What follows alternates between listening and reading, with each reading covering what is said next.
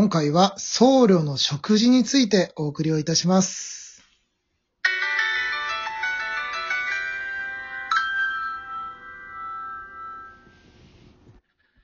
え皆さんこんばんは。ミッドナイトテンプルラジオのお時間です。お相手は埼玉県上元寺副住職の兄弟二人、私全教と、全城です。それでは今日もよろしくお願いします。はい、こんばんは。よろしくお願いします。うん、うん、うん。食事について？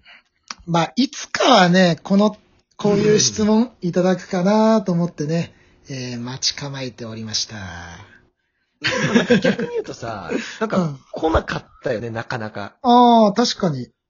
で、ちょっとね、これ俺ちょ思い当たる節があって、はなんかちょっと聞きづらいみたいなとこもあったんじゃないかな。逆にねうんうんなんかこれって聞いちゃっていいのかなみたいな。うんうんうんうん触れづらい話って多分あると思うんだよねうん。う。ん。まあ、勇気を出してね、お便りくれたと思いますので、こちらもしっかりとうんお答えをしたいな、というふうにそうだね思い。ます。はい。早速じゃあやっていきましょうか。はい。じゃあ、お便りを紹介します。えー、ラジオネーム、すいすい、水餃子さん。おーしかもあのあったかいおでん、応援アイテムのおでんと一緒にお便りいただいております。おーあありがとうございます。りがとうございます。えー、このお便り答えられなかったら、ボツにしてくださって構いません。いや、やっぱりほら、聞きづらかったんだよ。やっぱり聞きづらかった。そう。うん。えー、こんばんは。心していきまいしょうか。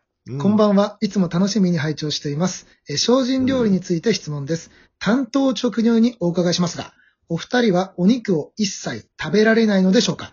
えーこの質問のきっかけは、おでんのガンモドキです。えーガンモドキは精進料理で使われており、肉の代用品として作られたものらしいですね。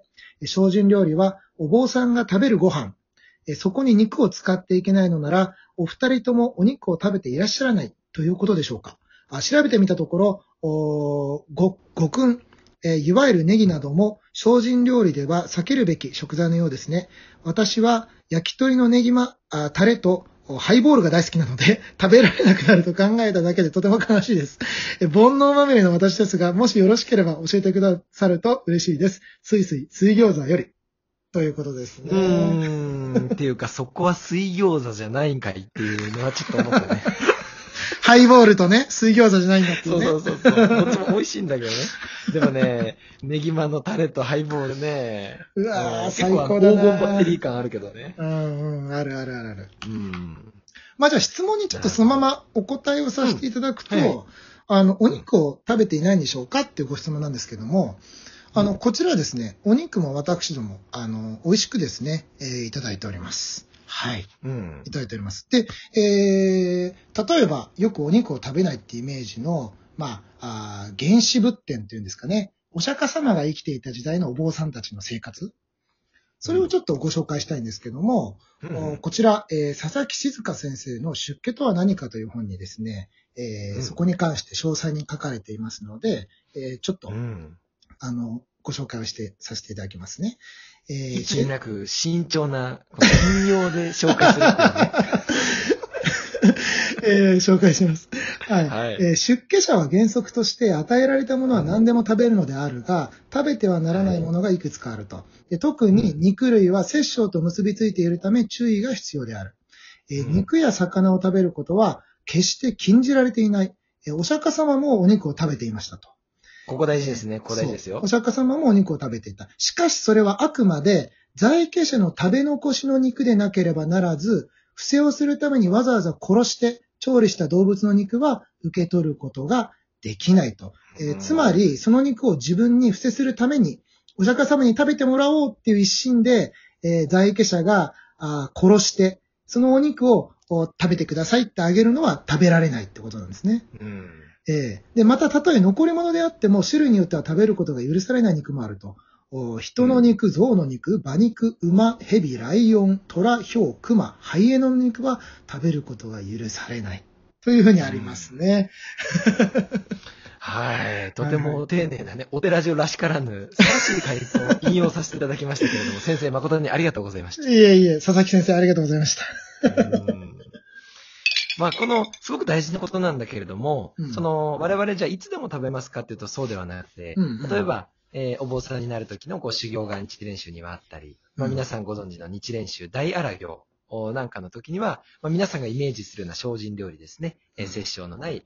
例えば、卵とか、えー各種お肉はもちろんですけれども、えー意外なもの、皆さんが結構盲点になりがちなんですけど、カツオだしなんかも当然ダメですね。カツオがね遠くにカツオがいますからね。うんえーあとは、あのー乳製品だとか、うんえーそういったものをですね、うんえー日蓮宗の大荒行は、いわゆる皆さんがし、うん、想像する精進料理。あとは分かりやすく言うと、ビーガンのそれが、あの、ぴったり当てはまりますね。ただ別に主義主張としてやってるわけではないし、うんえー押し付けられてるものではないので、そこだけはあの勘違いしてはいけないんですけれども、うん食べてるものの種類っていうと、えービーガンっていうのが、あの、同じ立場になるんでしょうかね。うんうんうんうん。これさ、水餃子さんが、あの、五訓についても、ちょっと質問というか、まあうん刺激物だよね、要するに。そうだね。うんまあ、荒行なんかもね、えー、うん五神五訓、うん、避けるべきということで一切ありませんけれども、うんあの、辛いものっていうこうイメージをしていただくと、辛いものとかね、ああいうのがダメだっていうことなんだけども、うん。なんか七味とかも絶対ダメなんだけど、当然ね。うんうんうんうんその集合体だからね。うんうんうん。あれじゃなんでダメかっていうと、例えば皆さんの激辛あ料理を食べてる人をちょっとね、うん、イメージしていただきたいんですけど。最近好きな人多いよね。うん多いね。まあ根強い人気があるよねう。んうんで、もう顔真っ赤にして、血管太くして、大汗かいて、血眼になって食べてるあの姿。ああいうのっていうのは、えー昔の人たちがこう見たときに、うん、こう根源的に人間のこの底の部分にあるえー怒りだとか、うん、惑わされるこのお人間の弱さだとか、うん。うん欲情とかね。欲情だとか。うんそういうものをお根源的にこう引き出してしまうもの、もう悪魔のスイッチみたいな。気になっちゃうんだね。そういう、うん、そういう捉え方をされてたから、うん自分たちからその扉を開けちゃいけませんよと。うん簡単に言うとね、こういう仕組みになってるんだよね。うんまあ、体が赤くうん赤くなったりね、うん辛いものを食べるとね。そうそうそうそうそう。だからほら、仏教で楽器とか体が赤かってさ、うん怒ってる神様、不動明とかこうね、憤怒のそうだと体赤かったりするでしょ。そういう象徴だったんだよね。なるほど、なるほど、なるほど。そうそうそう。だからわざわざ自分からそれはしないでくださいねっていう、まあ平たく言うと、優しく言い換えるとこういう内容なんですよね。うんうんうんうんうん、だからきっとね、スイスイ水餃子さんは、焼き鳥のネギマタレ、ちょっとこれね、七味とかトントンってこう垂らして、ハイボールでクッといってんじゃないですか？まあ、食べ過ぎはね、食べ過ぎは禁物ですけどね。うん。まあ、ここでさ、なんか、精進料理って言葉、お坊さんが食べるものって言ってたんだけども、ああ、なんかね、精進のその、本当の意味的な部分、うん、うんちょっとお伝えしたいなと。ねうん反対側に贅沢っていうのがあるよね、まずね。精進の反対は贅沢。はいはい。うん。で、例えばね、これ分かりやすいのはね、あの、肉を食べたとか食べないっていうことよりも、うん。例えば、山の幸、海の幸っていうものがあったとして、うん。山に住んでいる人間が、山のものをないがしろにして海のものを食べたい。うんこれ、は贅沢なんだよね。その逆もしかり、海のうん民が山の民の食事をね、自分たちの海の幸をないがしろにして山の幸に手を出していくっていうう。ん。これはね、考え方で言うと贅沢っていう、うん。うんものになっちゃうんだよね。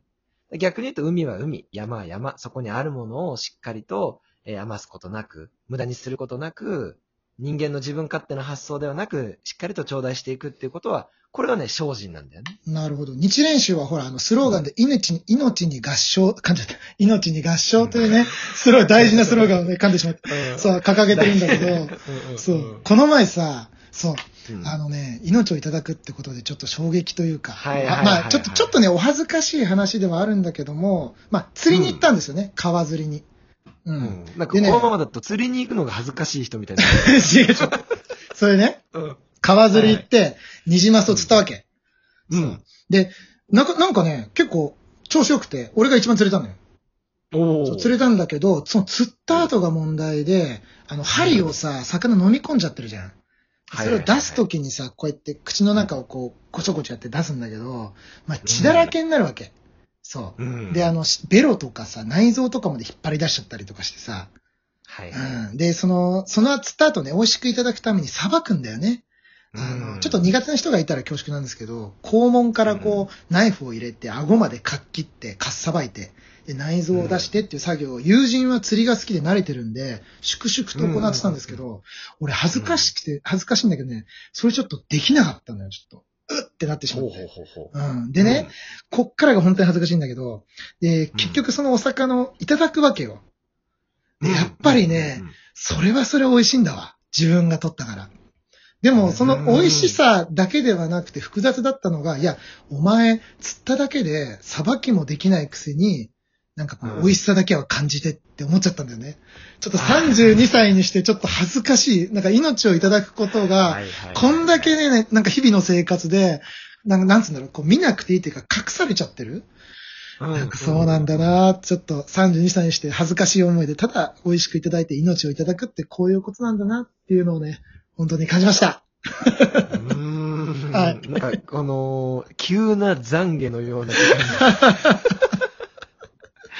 うん、でもそれはね、多分だけど、うん。兄貴のね、こう考え方の根底にやっぱり宗教家、仏教徒としてのフィルターが一枚あるから、そこをね、恥ずかしいというか原点回帰うんできたんだろうね、多分ね。だから出されたものをありがたくね、命に合唱していただくって、この姿勢が、まあ、精進そのものなんじゃないのかなっていうふうに思う次第です。はい。はい。えー、ラジオトーク公式アプリ下の方のギフトを送る、または質問を送るのボタンが応援アイテムや感想を送れます。今の時期はおでんなんかが美味しいです。仏教、お寺にまつわること、番組に対するなどお気軽に送ってみてください。はい。えー、ラジオネーム平田さん、たくさんの応援アイテムと、おいつも感謝というお言葉もね、たくさんいただいており ます。いつもありがとうございます。はい。最後の紹介になってしまってすみません。えー、明日は明るい人が来ます。皆様の明日がより良い一日となりますように。おやすみなさい。合唱。おやすみなさい。